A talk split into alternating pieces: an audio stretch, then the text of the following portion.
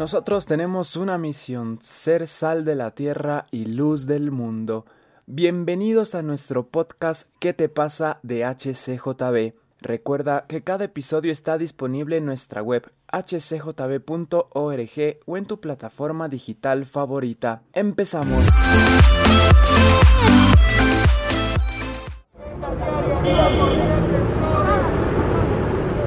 Y nos encontramos en un nuevo capítulo de nuestro podcast ¿Qué te pasa? Un podcast de HCJB hecho para ti. El ¿Qué te pasa? es porque queremos que reacciones y que nosotros también reaccionemos juntos porque a veces estamos un poco dormiditos o estamos ahí en un lugar y siempre es bueno reaccionar. Y en esta ocasión tengo un invitado muy pero muy especial directamente desde Ciudad de México. Él es Jonathan Rosales, es líder de jóvenes en Amistad Cristiana Jusco, justamente en Ciudad de México. También es ingeniero arquitecto, así que Jonathan, ¿cómo estás? Bienvenido, mi hermano. Hola, hermano, muy muy bien, gracias a Dios. Aquí eh, visitándolos por este medio y pues expectante de, de lo que vayamos a platicar el día de hoy a ver por dónde nos, nos lleva Dios, pero muy, muy bien, muy gozoso y alegre de estar aquí con, con ustedes. Gracias por aceptar la invitación, nosotros también estamos muy contentos y bueno, vamos a empezar con todo. Yo quería saber para ti, ¿por qué los jóvenes necesitan retos de fe? ¿Por qué son necesarios en sus vidas? Pues mira, yo creo que principalmente para tener un verdadero crecimiento, para poder tener un, encuentro personal con Dios, eh, que ellos puedan encontrarse con el Dios de ellos mismos, eh, ya sea en diversas circunstancias. Hay mucha gente que se encuentra con Dios en, enfermedad, en liberación de una adicción, cosas así, pero yo creo que este tipo de, retos de fe nos aumentan eh, pues el crecimiento y que es necesario que podamos experimentarlo para que también nuestra confianza eh, pues esté firme, ¿no? Esté firme en Dios y aprendamos a depender totalmente de Él. Em, creo que muchas veces necesitamos pasar por este tipo de momentos, por este tipo de retos. Eh, yo los pongo como un poquito de desiertos para aprender eh, y crecer sabiendo que Dios tiene pues un control absoluto y que Él nos respalda en todo momento, aunque la situación se vea súper difícil, siempre y cuando nosotros lo pongamos en primer lugar, ¿no? Eso es un poquito de lo que yo creo. Principalmente creo que es, es necesario para tener crecimiento.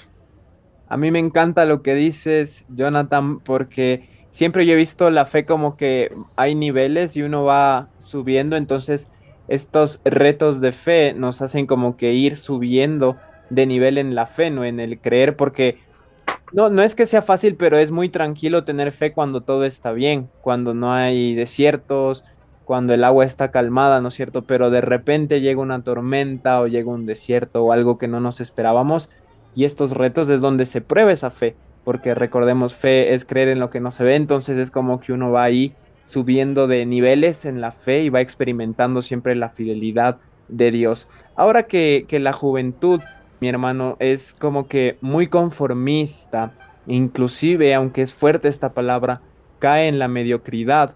Es como que hace el mínimo esfuerzo, tú sabes, en la escuela o, o en cualquier cosita, en el trabajo, ah, ya con esto, ya listo, pero no es que hay un esfuerzo verdadero es necesario no acomodar a los jóvenes, es decir, como que incomodarlos un poquito para que salgan de esta conformidad, de esta zona de confort. Sí, mira, yo la verdad creo que es de, pues de vital importancia el que los jóvenes no estén en un estado de comodidad, como tú bien eh, lo mencionas en esta pregunta, y que no se estanquen, ¿no? O sea, que no se queden en esa, en esa zona de confort, eh, pues ya realmente es un estado en el que no van a poder ellos no vamos a poder marcar una diferencia. Eh, inclusive en el propósito de Dios, no vamos a poder realmente cumplir eh, un propósito en su totalidad si nos quedamos estancados, ¿no? Yo tengo algo bien presente en mi corazón y es que para poder alcanzar el exterior tenemos que salir de nuestras cuatro paredes. Entonces, creo que es súper vital impulsarles a, a, que salgan, a que salgan de esa zona de confort y pues creo firmemente que para poder marcar esa diferencia y trascender, tenemos que primeramente buscar la dirección de Dios, eh, que Él nos guíe para cumplir su propósito y podamos realmente hacer el cambio. Y no solo hacer el cambio, realmente poder ser también un ejemplo para las generaciones que vienen después de nosotros, ¿no? Entonces, creo que sí necesitamos ahí sacudir un poquito en ese aspecto y quitarnos toda conformidad, quitarnos todo, eh, pues toda cosa que no, no sea agradable. Creo que inclusive esta parte de, pues de la zona de confort no es parte del diseño que Dios tiene para nosotros. Yo creo que Él quiere que todos lleguemos a la plenitud en la cual nos diseñó como individuos. Y pues para poder llegar a esa plenitud simplemente necesitamos realmente darlo todo, ¿no? O sea, esforzarnos e ir por, por lo que Él realmente quiere para nosotros. Entonces, pues prácticamente es lo que, lo que tengo ahí en mi corazón, que sí es vital el poder salir de, de esta zona. Reacciona, ¿qué te pasa?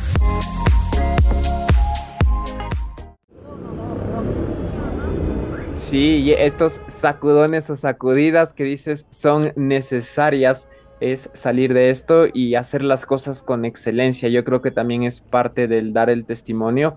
Imagínate decir, sí, yo amo a Dios y ser el peor en, en, notas o que no estudies. entonces es como que es parte del ejemplo, ¿no? De hacer las cosas con excelencia. Seguimos conversando con Jonathan Rosales, líder de jóvenes en Ciudad de México, en el Ajusco, en una zona ahí que es un poquito caliente, por decirlo así, y a mí me gusta lo que hace la iglesia. Y antes de entrar de lleno en las cosas que han hecho ya como iglesia, quisiera preguntarte así, ¿tú cómo ves a los jóvenes de México? Ahora que estás en una nueva etapa de tu vida, trabajando con jóvenes, liderando jóvenes, estando ahí con ellos, ¿cómo ves a la juventud en México?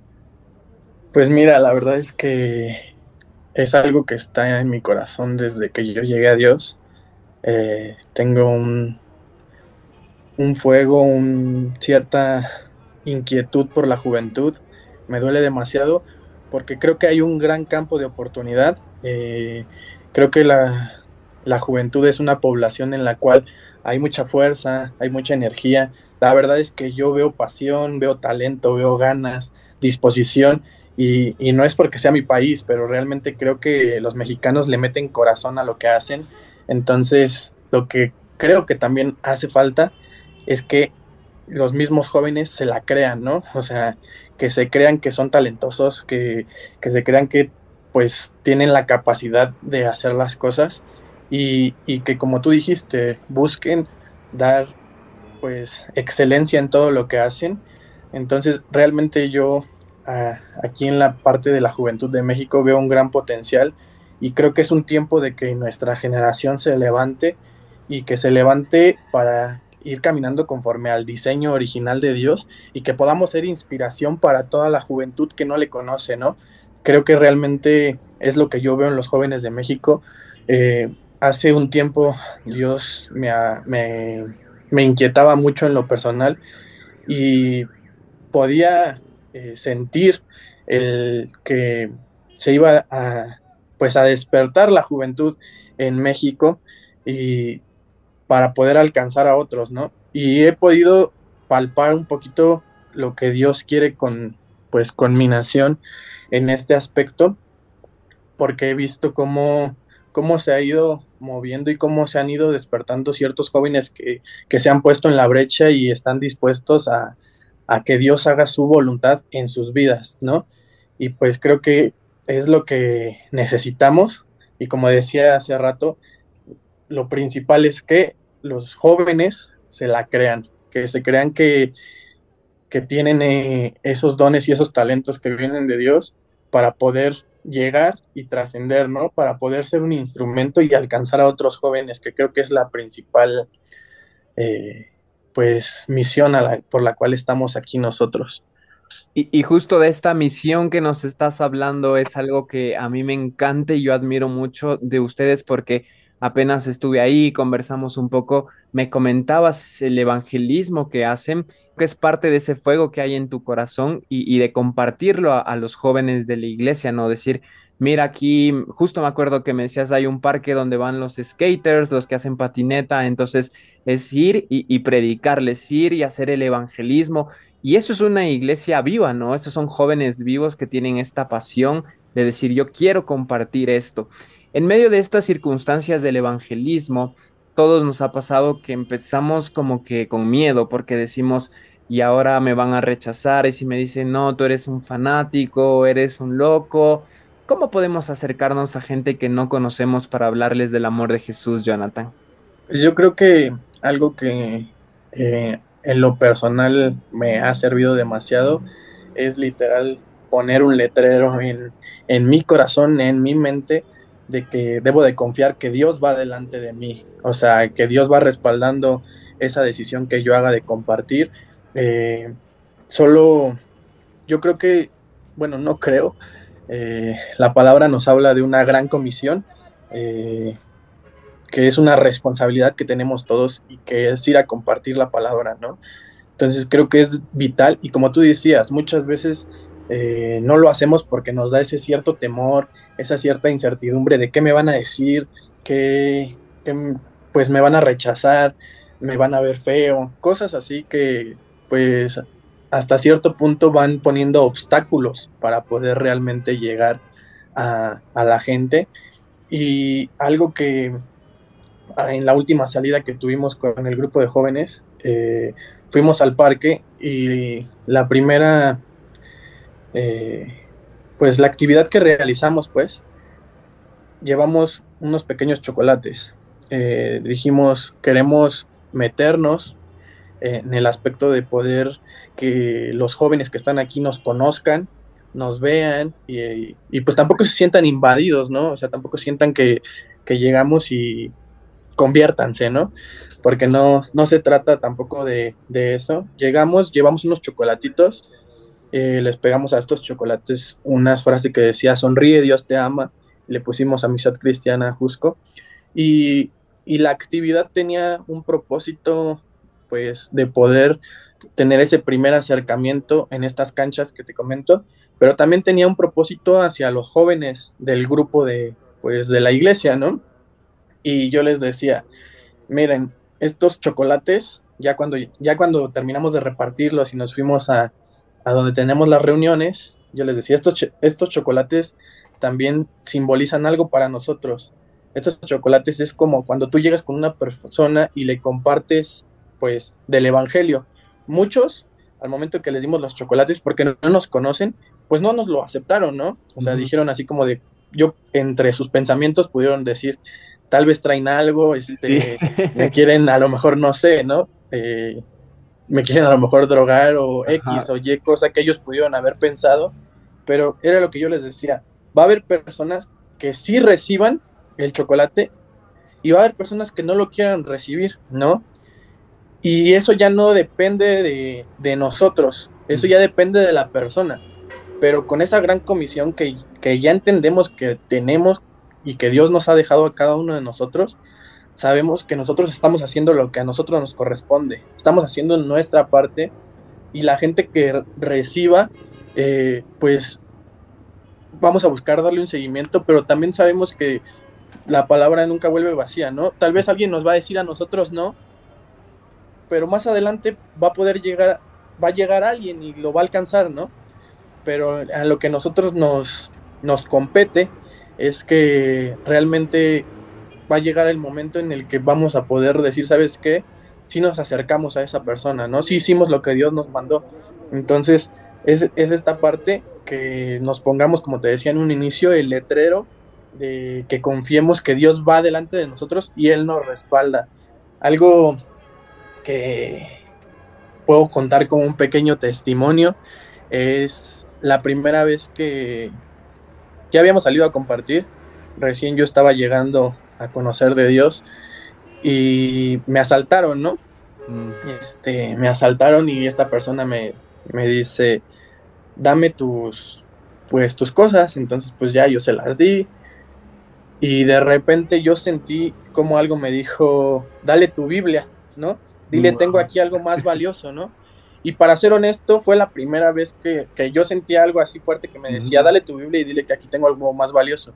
Y como no lo había sentido, pues la verdad no me voy a hacer el héroe aquí y decirles, ay, le di mi Biblia. No, o sea, yo dije, no, la verdad es que tuve cierto temor y dije, no, me vaya a poner un plomazo o algo. Ah. Entonces me, me reservé, pero después pasó y volví a sentir lo mismo, pero ahora eh, habíamos salido y estaban, iban pasando unos camiones de transporte público y sentí como me dijo algo, súbete al camión, ¿no?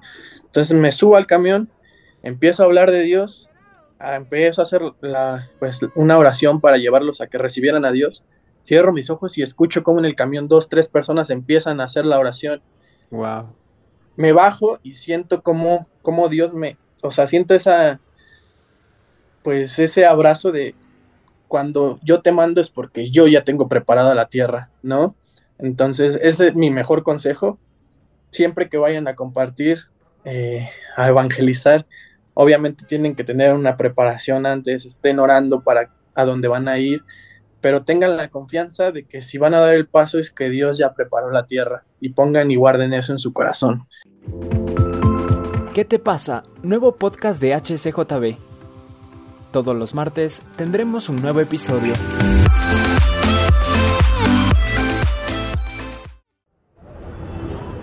Wow, este testimonio me, dejó asombrado y lo que tú dices es, es, vital porque es el Espíritu quien les convence, nosotros debemos cumplir con nuestra parte y algo que yo he aprendido es que esto de que la palabra nunca, nunca queda ahí, es muchas veces tú haces el primer contacto, es decir, tú puedes acercarte, les hablas del amor de Jesús y te pueden rechazar, pero sabes que también me ha tocado hacer un segundo contacto y me han dicho, Oye, yo hace algunos días rechacé a alguien, pero llegué a mi casa y le dije, Dios, si en verdad existes, que alguien se me vuelva a acercar, ¿me entiendes? Entonces, Dios sabe el orden de las cosas, pero uno nunca debe ponerle el freno, sino decir, aquí estoy, voy a ir, no importa la respuesta de la gente, Dios tiene preparado algo. Y de eso se trata, ¿no? De, de convencer a todos de que tenemos que hacerlo, saber el valor que tienen las vidas de nuestro vecino, de nuestro amigo, de las personas en el camión, en el taxi, y tienen ese valor que es la sangre de Jesús. Jesús murió por ellos así como murió por nosotros y es hacer esta gran comisión. Ahora viendo esta pasión que tienes, que estás llevando a los jóvenes a esta pasión de evangelizar, de hacer todo un equipo de trabajo para hacerlo, ¿por qué crees que hay muchas iglesias que no aprovechan la fuerza de los jóvenes? Incluso adelantarme un poquito a decirte que hay muchas iglesias que desde que fue la pandemia no han, no han vuelto a abrir el grupo de jóvenes. O sea, entonces es desaprovechar esa juventud que hay que le da fuerza a la iglesia.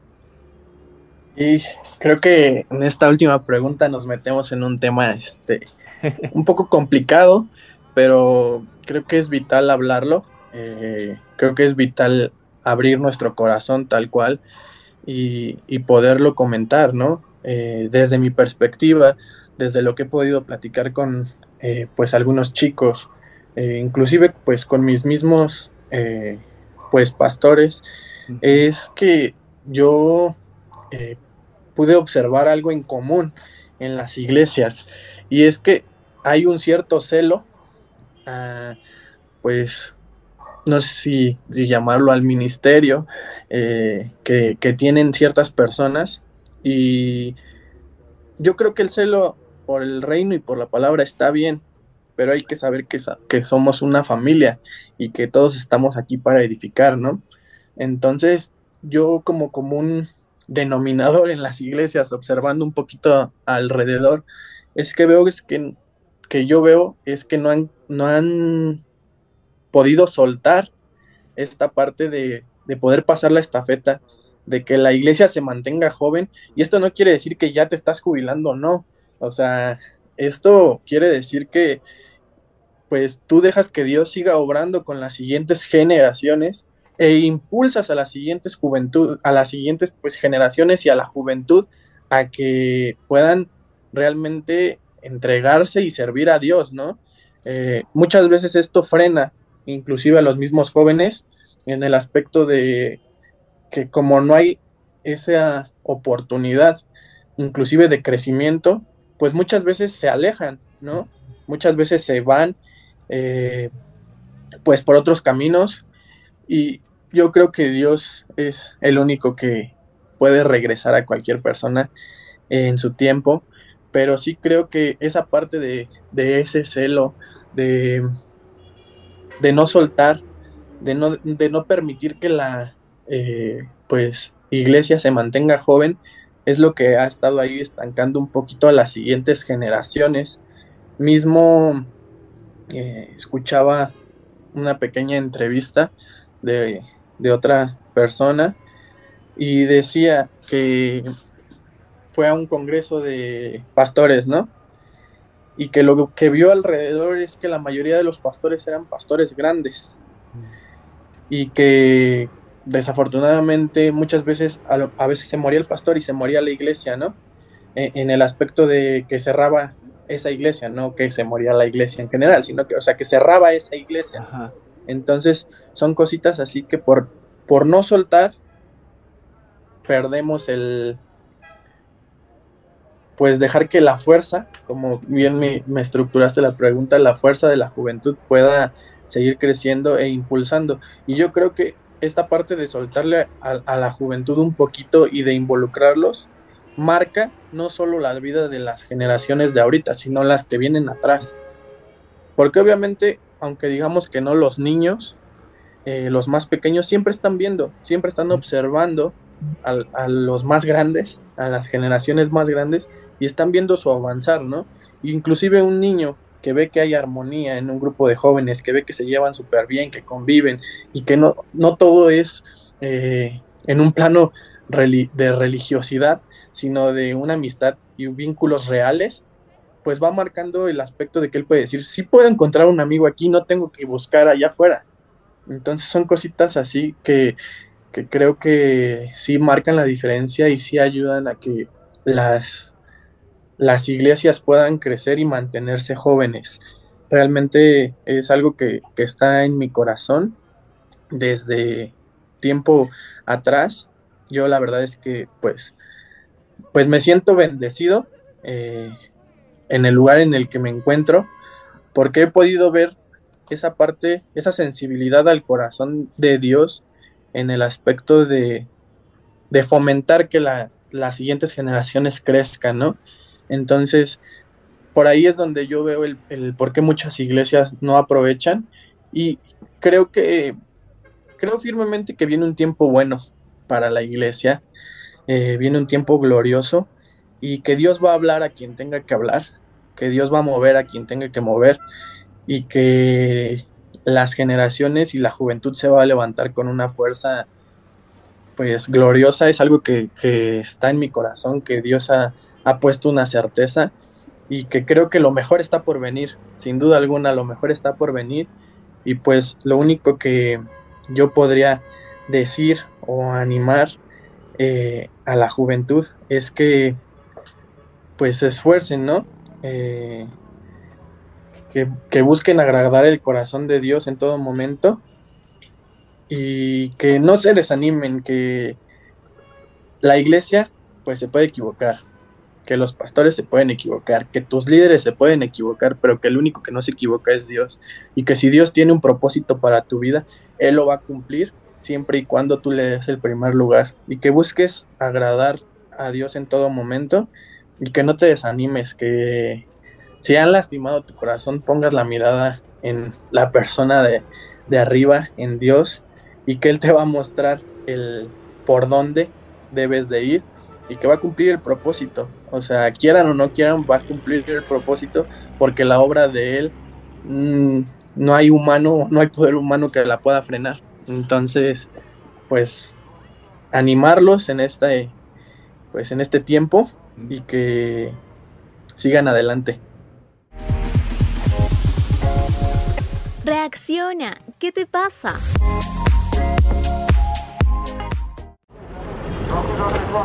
No, y, gracias porque nos dejas empoderados, emocionados, animados a seguir adelante Y es bíblico lo que tú nos decías, porque las generaciones que vienen harán y verán cosas mayores.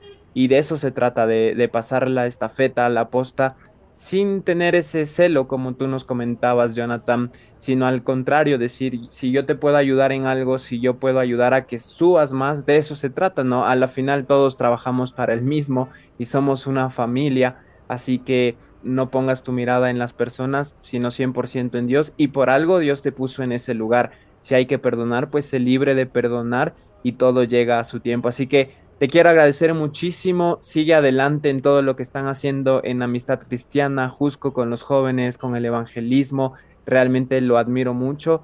Les bendigo mucho. Espero volverlos a visitar porque siempre me la paso muy bien. Y algún mensaje que quieras decir a todos los que nos escuchan, Jonathan, para despedirte y gracias. Pues ahorita que estábamos platicando acerca de esto, Dios me puso una palabra en el corazón. Este, la busqué ahorita rápido para leérselas textualmente y está en 1 de Timoteo 4:12. Antes de leérselas, este, pues como tú decías, yo creo que si tú estás en algún lugar, es porque Dios te sembró ahí, es porque es tu casa y tal vez a lo mejor no, no entendemos, no estamos este, muy de acuerdo con las cosas que se hacen, pero créeme que si vas con Dios y le preguntas, él te va a decir que Él te puso ahí con un propósito y por algo no te ha movido. Si tú te llegas a mover, pues de iglesia en algún momento, solo es porque Dios te mueva, no por tus emociones, no porque no te sientas parte, eh, es porque realmente Dios te va a mover. Pero si no viene de Dios, yo realmente te, te animo a que participes, que te vuelvas partícipe de lo que se hace en casa que te vuelvas partícipe de lo que Dios quiere hacer. Y tal vez puede haber muchas cosas que te gusten de otro lado y que digas por qué no las hacen aquí y Dios Dios se mueve de formas únicas con cada uno de los lugares. Y te puedo pues no no viéndome eh, pues fanfarrón ni mucho menos pero te puedo asegurar que si tú le das el lugar a tu casa pues Dios puede utilizar tu vida para traer cosas que inclusive tú quieres y que están en tu corazón para ese lugar. Pero te animo a que no te vayas, te animo a que, estés ahí. Y retomando la palabra, en 1 de Timoteo 4:12 dice, ninguno, ninguno tenga en poco tu juventud, sino sé ejemplo de los creyentes en palabra, conducta, amor, espíritu, fe y pureza. Pues lo único es que, como dice esta palabra, ninguno tenga en poco a tu juventud, mucho menos tú. Eh, esfuérzate y, busca agradar el corazón de Dios, que Él te va a sorprender, porque los planes que Él tiene para ti son mucho mayores que los que tú tienes. Amén, muchísimas gracias Jonathan, realmente nos has bendecido y de seguro te vamos a tener en un siguiente capítulo de nuestro podcast. ¿Qué te pasa? Les mando un fuerte, fuerte abrazo también a toda la iglesia y todos los jóvenes de la iglesia lo disfruté mucho, pero sobre todo aprendí mucho. Así que un fuerte abrazo hasta Ciudad de México. Gracias.